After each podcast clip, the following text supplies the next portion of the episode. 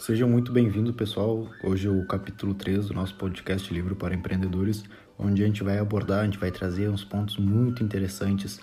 Vamos fazer um resuminho para vocês do livro A Única Coisa, um livro recente, foi lançado no ano de 2013, isso mesmo, por um cara chamado Gary Keller, que é um empresário americano e começou no, no ramo imobiliário e tornou-se uma das empresas mais influentes lá no, no ramo dele nos Estados Unidos.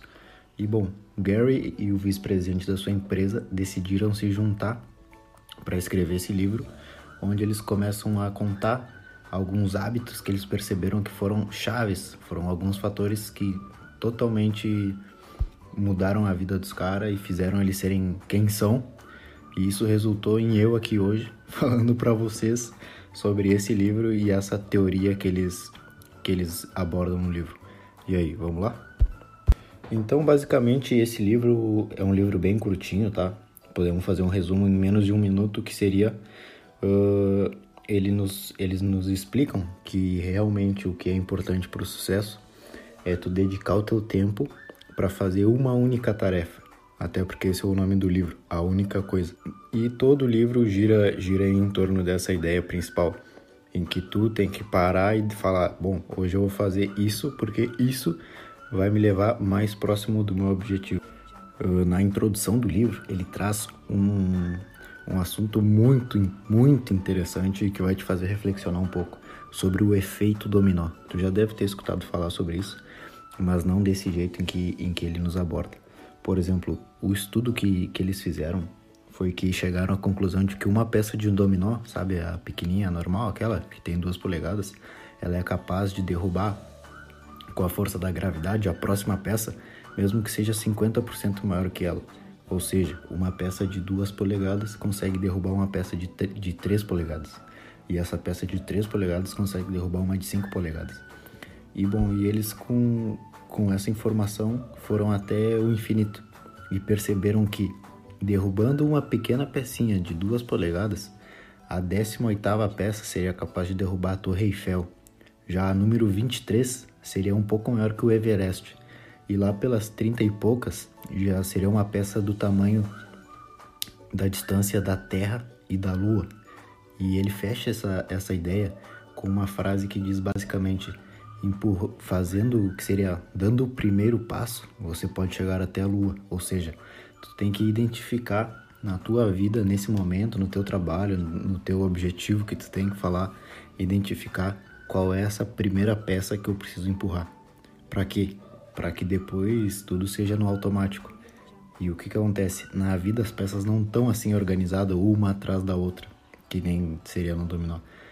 Tem tipo, tudo tá espalhado e tu tem que começar a identificar e pegar aquelas pequenas coisas que seriam as pequenas peças e falar, bom, é nisso aqui que eu vou me focar agora, é nisso aqui que eu vou me focar agora. E tu não pode parar até que essa peça, até que essa tarefa, até que essa pequena coisa esteja 100% resolvida, porque a resolução desse dessa tarefa, desse objetivo, aí sim é contado como que pum, caiu a peça. Então tu vai para a próxima peça que é um pouquinho maior. E assim, consequentemente, ele, ele diz, ele trata isso no livro de que o sucesso é uma sequência, ou seja, não é um objetivo em si, quero, não é o destino, mas é a questão de todo o processo ser gradualmente maior. Ou seja, visualizando esse dominó de que começa com uma pequena peça normal e termina com, com sei lá, o Monte Everest. É, isso, isso é o sucesso. Então, passar de pecinha em pecinha, se focar na próxima peça só, só na próxima peça, só na próxima peça, só na próxima peça, porque isso vai te dar força para ir para começar a enfrentar os próximos objetivos. Então, porque a única coisa, o título do livro, porque a única coisa em que tu tem que focar teu tempo e tua energia agora é nessa pequena peça. Aí que tá a grande sacada do livro. Ou seja, o cara fala: "Ah, meu objetivo para cinco anos é esse. Meu objetivo para um ano é esse, para um mês é esse, para essa semana é esse, para um dia é esse, e meu objetivo de agora é, por exemplo, gravar esse podcast. Então tá, essa é a peça que tu tem que derrubar. Vai lá e grava o podcast. O podcast. E bom, depois dessa breve introdução, é quando o livro começa de verdade e o autor nos traz seis mentiras sobre o sucesso. A mentira número um sobre o sucesso que ele nos traz é aquela frase que diz tudo importa por igual. E cara, ele consegue mostrar realmente que nem tudo é importante por igual. O sucesso não é aquele cara que, que faz tudo e resolve todos os problemas, não. Tu tem que falar, pegar tudo aquilo que tu tem que fazer no dia e falar qual dessas coisas aqui é a mais importante para esse objetivo que eu quero. E aí selecionar, já, já deve ter ouvido falar naquele método 80-20, em que 80% do teu resultado é consequência de 20% das coisas que tu faz. Ou seja, das 100 coisas que tu faz por dia, só 20 na verdade te geram resultado. Então pega todas aquelas tarefas que tu tem que fazer e define o que é importante e o que não é importante. E aí essas poucas coisas que tu decide que são importantes, tu foca a tua atenção nelas. Relembrando mais uma vez, por isso o nome do livro é A Única Coisa. Porque ele diz: é melhor fazer poucas coisas bem feitas do que tentar fazer várias coisas e no final não conseguir fazer nada.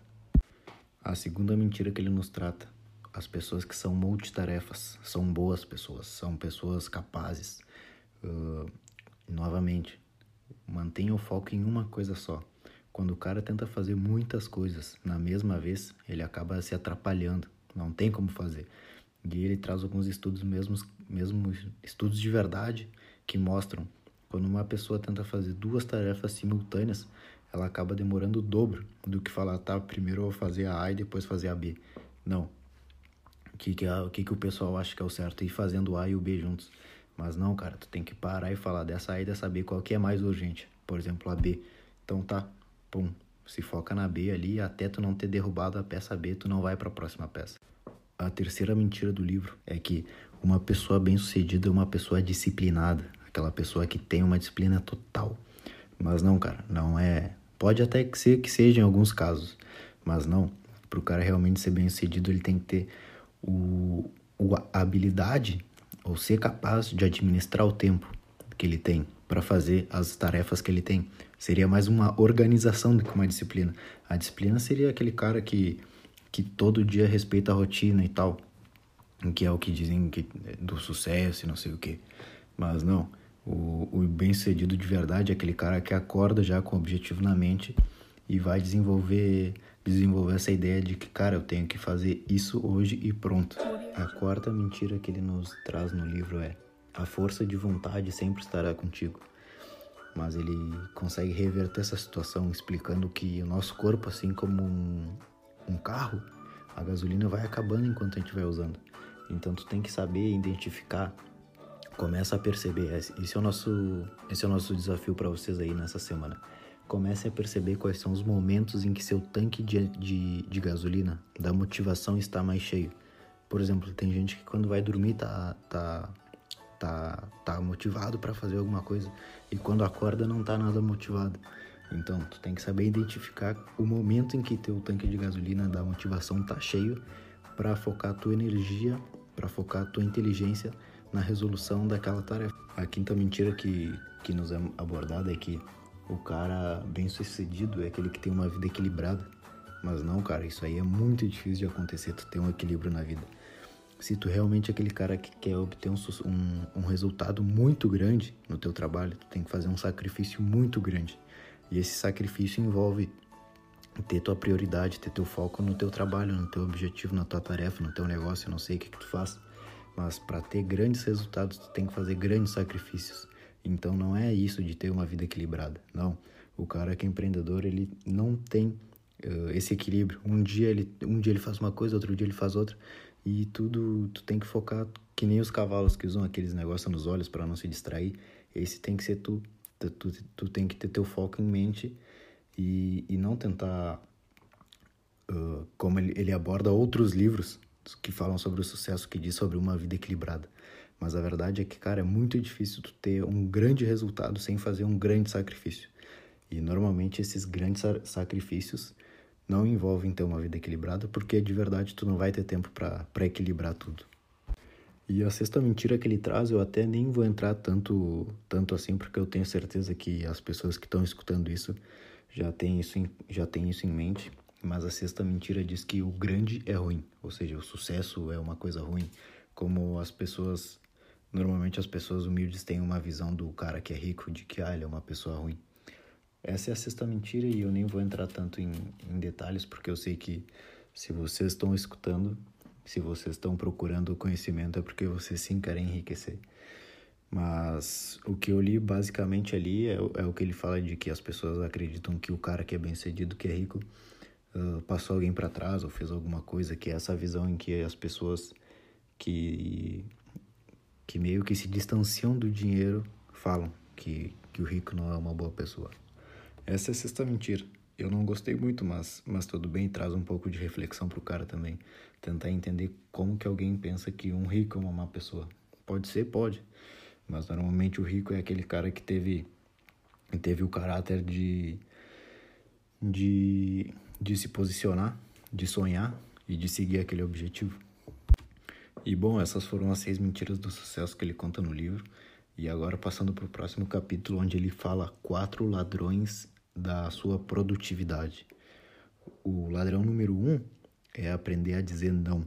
Por exemplo, quando as pessoas te ligam, quando as pessoas te mandam mensagem, te mandam e-mails, te pedem coisas que vão ocupar teu tempo, vão gastar essa tua energia, essa tua motivação. E agora, cara, tu já sabe que a tua motivação é que nem um tanque de gasolina, tu não pode ficar gastando ela em coisas que não vão te deixar mais perto do teu objetivo. Então aprenda a dizer não e aprenda a focar onde você quer gastar essa gasolina, porque a motivação do teu dia a dia é um bem que não é ilimitado, ele é limitado, ele acaba. Bom, o medo número 2, o medo número 3 e o número 4, uh, realmente eu particularmente não, não achei muito interessante assim, mas eu vou falar porque senão não seria um resumo completo desse livro. O medo número 2, ele fala sobre o medo ao caos, ou seja, quando tu tá pensando em que alguma coisa vai dar errado, tu tá querendo ou não, tu tá gastando uma energia, tu podia estar tá usando ela para fazer algo produtivo. Então não precisa ter esse medo ao caos. O medo número 3 que ele fala são os maus hábitos da saúde que nem a gente falou em outros livros, aquela questão de afiar o machado e de que tu é o único cara que controla a tua empresa, então se tu não estiver bem, tua empresa não vai, não vai estar bem. Tu tem que realmente se importar com a tua saúde. E o medo número 4, ele fala é o ambiente em que você está.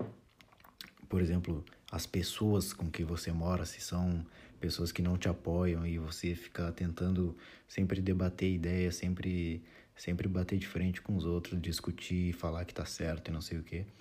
São ambientes, os ambientes de convivência. Tu tem que ter muito cuidado com isso e saber quais lugares que eu vou, quais lugares que eu frequento, qual grupo de amigos que me tira maior energia. E bom, e esse tempo que tu gastava com esses caras, tu pode estar tá gastando em fazer algo produtivo. E bom, esse foi o livro A Única Coisa, espero que vocês tenham gostado. E para finalizar, ele traz um, um, um ponto muito interessante. Essa parte é muito legal de verdade. Ele mostra que para tu adquirir grandes respostas na vida, tu tem que saber fazer grandes perguntas. Como seria essa grande pergunta? Agora que tu sabe que tu tem que se focar em uma coisa só, tu tem que se, se perguntar: qual é a única coisa que eu preciso fazer para que as outras coisas se tornem mais fáceis ou desnecessárias? Vou repetir. Qual é a única coisa que eu preciso fazer agora para que o resto se torne mais fácil ou desnecessário. Então, cara, começa a, a se fazer essa pergunta em diversas áreas da tua vida. Então, cara, lembre-se de primeiro alinhar todos os teus objetivos. Qual o teu objetivo daqui a cinco anos? O que que, que que esse objetivo tem a ver com o teu objetivo para daqui a um ano? Pra, com teu objetivo para daqui a um mês? Com teu objetivo para daqui a uma semana? Com teu objetivo de amanhã para o teu objetivo de agora? Então, tu tem que fazer com que todos eles estejam perfeitamente alinhados e se fazer essa pergunta: qual é a única coisa que eu preciso fazer para que o resto se torne mais fácil ou até desnecessário? Ou seja, lembra do efeito dominó? Aquele cara se foca na próxima pecinha, a pecinha pequena, a pecinha de duas polegadas. É aquela ali que tu tem que ir agora, identificar ela na tua vida, identificar ele, ela como uma tarefa, o teu próximo objetivo na tua empresa. E cara, tu tem que, tu não pode parar até que tu perceba, bah, tá derrubada a peça, vamos para a próxima. Procura um pouquinho maior. E assim, cara, com essa filosofia de uma coisa a cada vez, com certeza tu vai começar a ver resultados melhores. Tu vai estar tá fazendo menos coisa, tu vai estar tá gastando menos tempo, menos energia e tu vai estar tá tendo resultados melhores. Por quê? Porque tu está fazendo aquilo que realmente é importante. As poucas coisas importantes tu vai fazer bem feitas, ou seja, teus resultados vão ser bons também.